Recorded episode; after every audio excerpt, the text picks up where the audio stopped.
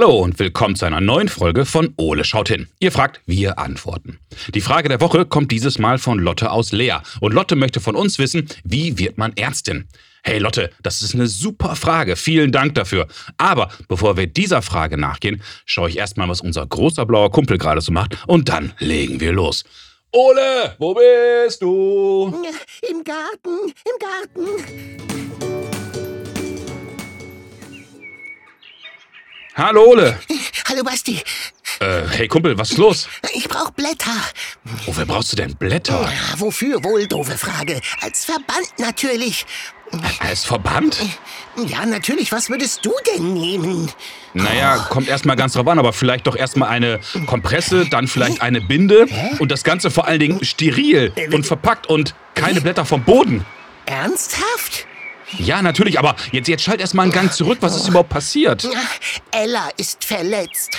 Ella Elster, was ist denn passiert? Ja, wir haben Sturzflug gespielt und dabei ist sie in einem Ast hängen geblieben und dann abgestürzt. Oh Mann. Äh, Sturzflug, Ast, abgestürzt? Ole, ja, erzähl. das war ein Unfall. Ja, jetzt beruhig dich erstmal. Komm, wir holen den Erste-Hilfe-Kasten und du erzählst in aller Ruhe, was passiert ist. Naja, wir sind so rumgeflogen und dann hatte ich die Idee, es könnte doch lustig sein, wenn wir Sturzflüge durch die Bäume machen. Sturzflüge durch die Bäume? Ole. Ja, eher Äste. Jetzt verlieren die ersten Bäume doch schon ihre Blätter und da dachte ich, dass es, naja, Dass das eine gute Idee wäre? nun ja, ja. Ole, und dann? Naja, als Ella dran war, naja, Was dann? naja, dann habe ich einmal ganz kurz Buh gerufen. Ole. Davon hat sie sich anscheinend erschreckt, ist mit dem Flügel an einem Ast hängen geblieben und dann, Und abgestürzt. ja, Ja, und wie geht's Ella jetzt? naja, sie liegt bei uns auf dem Sofa und sagt, ihr Flügel tut weh. Ach so, und dafür wolltest du den Verband holen. Genau, ein Pflaster hat sie ja schon. Ole, ich glaube, es ist am besten, wenn wir mit Ella mal zum Arzt gehen. Meinst du wirklich? Ja, absolut. Ne, Können wir das nicht selber eben schnell machen? Ole, Ärztinnen und Ärzte studieren das richtig, müssen ganz viel lernen und wissen. Nein, das reicht nicht. Was muss man denn alles wissen, um Arzt zu werden? Du, gute Frage. Und diese Frage hat uns auch Lotte gestellt. Lotte Lux aus meiner Klasse? Nein, das ist eine neue Kinderfrage. Denn Lotte möchte von uns wissen, wie wird man Ärztin? Cool. Äh, Wenn Lotte das weiß, kann sie schnell Ärztin werden und dann Ella helfen. Ich befürchte, so schnell geht das leider nicht. Oh. Wir müssen erst einmal schauen, was sind überhaupt die Voraussetzungen, um Ärztin oder Arzt zu werden. Du meinst, in welchen Schulfächern man gut sein muss? Ja, zum Beispiel. Aber auch ganz allgemein, was muss ich denn machen, um Ärztin zu werden? Ein Arzt muss Blut sehen können. Naja, wahrscheinlich wäre das nicht schlecht. Aber wie funktioniert denn diese ganze Ausbildung? Ja, das ist eine gute Frage. Ja, finde ich auch. Und welche Arten von Ärzten gibt es eigentlich? Also, ich kenne die Kinderärztin, die Tierärztin und die Schulärztin. Meinst du, es gibt noch mehr? Ganz bestimmt sogar. Lass uns hier mal wieder genauer hinschauen, Ole. Also, Tatütata, der Ole ist da. Hm. So Ole, lass uns mal schauen, was wir zum Thema Ärztinnen und Ärzte alles im schlauen Notizbuch finden. Haben Sie denn einen Termin? Ein Dauertermin mit dir. Hippokrates wird auch der Vater der Medizin genannt. Er war der Erste, der eine Arztschule in der Geschichte gegründet hat. Hippokrates lebte ungefähr von 460 vor Christus bis 370 vor Christus. Happy Hippo. Kanntet ihr euch damals schon? Hey du. Nach ihm ist übrigens auch der hippokratische Eid benannt. Davon hast du vielleicht mal gehört. Nach diesem Eid ist jeder Arzt und jede Ärztin verpflichtet, alles in ihrer Macht Stehende zu tun, um dem Patienten oder der Patientin so zu helfen, unabhängig davon, nach Religion, Nationalität, Rasse oder Parteizugehörigkeit oder sogar sozialer Stellung. Jeder muss dasselbe bekommen. Und das finde ich gut. Es scheint mir ein sehr sinnvoller Eid zu sein. Ja, du, das finde ich auch. Aber es gibt auch Knochenfunde aus der Steinzeit, die sogar darauf hinweisen, dass es soweit in dieser Zeit Krankenpfleger oder Ärztinnen gab. Ja, wenn du so viele geschichtliche Daten raushaust, gehen mir die Witze über dein Alter aus. Hey, Frechdachs, na dann. Erste schriftliche Belege des Arztberufes stammen übrigens aus Mesopotamien und wurden im dritten Jahrtausend vor Christus gefunden. Ich weiß, du erzählst gerne aus deiner Jugend, aber kannst du bitte wieder ins Hier und Jetzt springen? Hey, naja, gut, weil du es bist. Heute gibt es in Deutschland übrigens knapp 536.000 Ärztinnen und Ärzte. Wow, das sind aber ganz schön viele. Stimmt, aber diese Zahl hilft uns leider noch nicht bei Lottes Frage, wie die alle Ärztin und Arzt geworden sind. Ja, da hast du recht. Da fehlt uns noch die Diagnose. Aber ich habe mal eine Idee, wer uns helfen kann. Ja, hoffentlich kennst du ein Mittel, das hilft. Absolut. Dr. Annette Hennings ist Fachärztin für Innere Medizin und Infektiologie an der Universitätsklinik Hamburg-Eppendorf. Oh, wow. Es beruhigt mich immer wieder, dass du dir endlich ärztlichen Rat holst. Tja, hey, Unverschämtheit. Aber ich wette, dass Annette uns ganz bestimmt bei Lottes Frage weiterhelfen kann. Ja, das glaube ich auch, Herr Doktor.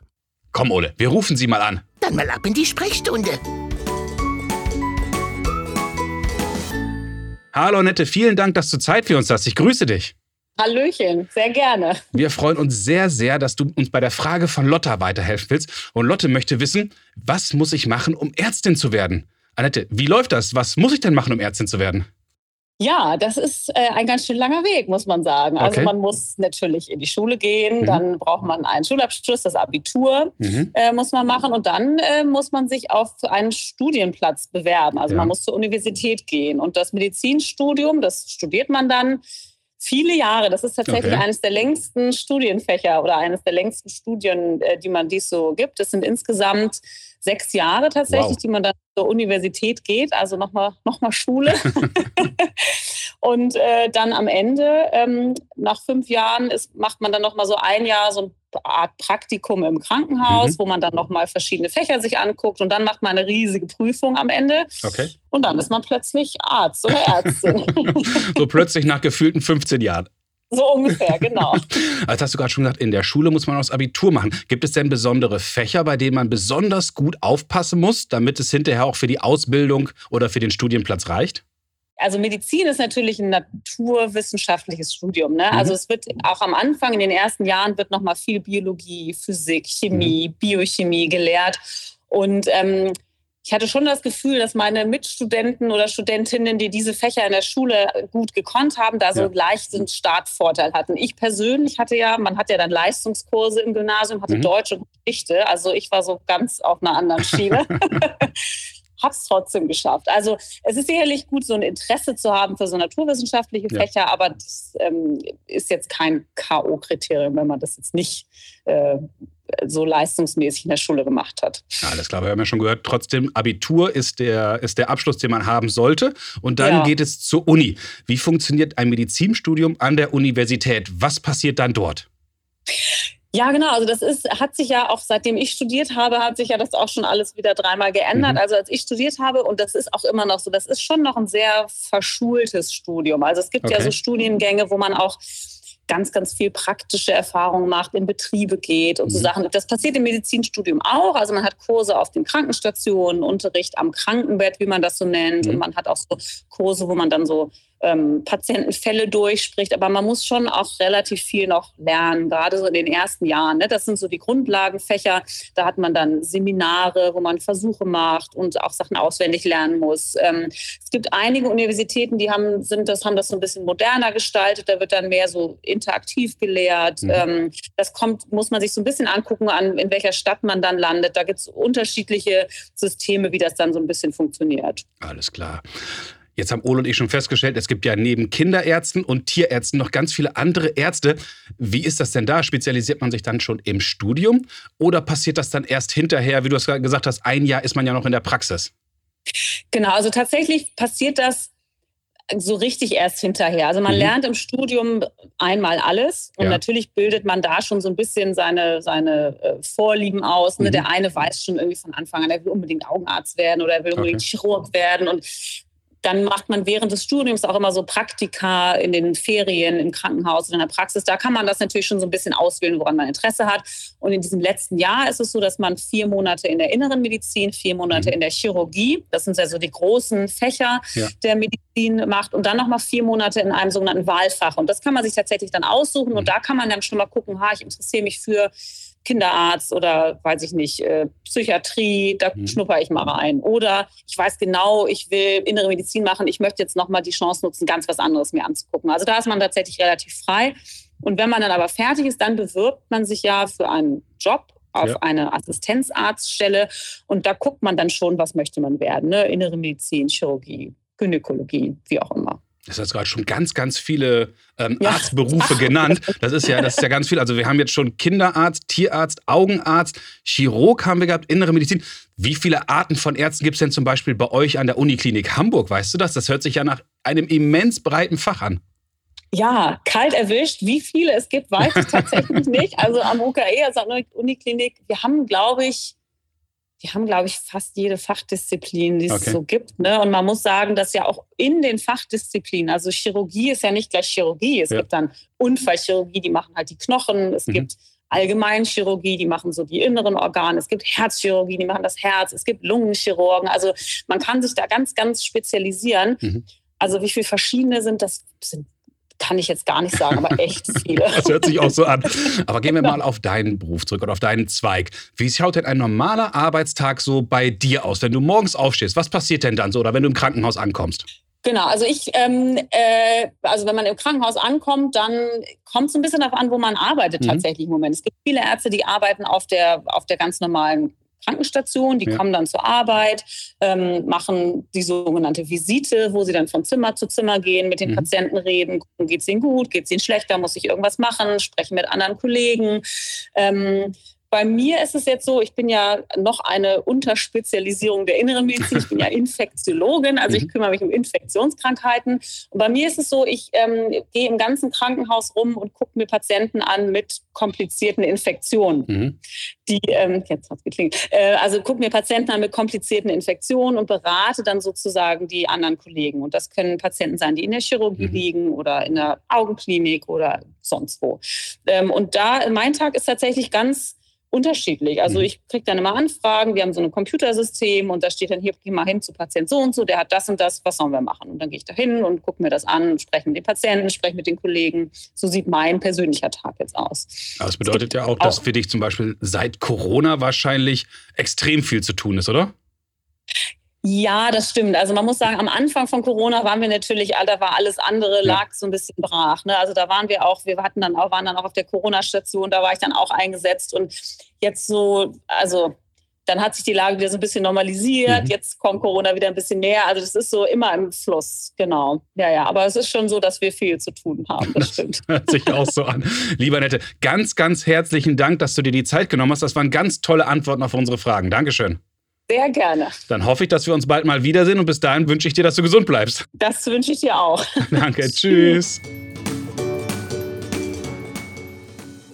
Wow, Ole, jetzt haben wir aber echt eine ganze Menge erfahren. Ja, dein Interview war scharf wie ein Skalpell. dann lass uns mal schauen, was wir beiden alles aus dem Gespräch mit Annette mitgenommen haben. Ja, dann machen Sie sich bitte mal frei. Na, lieber nicht. Lass uns erstmal wieder zurückgehen in die Schule. Und zwar vor allen Dingen auf die naturwissenschaftlichen Fächer. Du solltest nämlich, um Arzt zu werden, in Biologie, Chemie oder auch im Deutsch sehr, sehr gut sein. Ja, ich weiß, dass eine Eule zu den Vögeln gehört. Reicht das? Äh, wohl nicht. Oh, Menno dann brauchst du das Abitur, um anschließend Medizin zu studieren, also den höchsten schulischen Abschluss. Und das Studium dauert in der Regel zwölf Semester, das sind sechs Jahre. Ja, aber dann bin ich Arzt. Äh, noch nicht. Hm? Das Studium schließt du nach einem praktischen Jahr mit dem zweiten Staatsexamen ab. Okay. Anschließend folgt die Facharztausbildung, die dann noch einmal fünf Jahre oh, dauert. Noch einmal fünf Jahre? Ja, und während oh. dieser Zeit bist du als Assistenzarzt tätig. Möchtest du dann nicht nur Arzt oder Ärztin sein, sondern sogar Doktor, musst du dann noch deine Doktorarbeit schreiben. Ja, mir wird schwindelig. Ja, das ist echt schon eine ganze Menge Arbeit, bevor man auf die Patienten mhm. losgelangen wird. Ärztin oder Arzt zu sein, ist halt ein richtig wichtiger Beruf. Manchmal schließe ich die Augen, stell mir vor, ich sitze am. Liebe Lotte, das war eine sehr, sehr spannende Frage und ich hoffe, Annette, Ole und ich, wir konnten dir zumindest ein wenig weiterhelfen.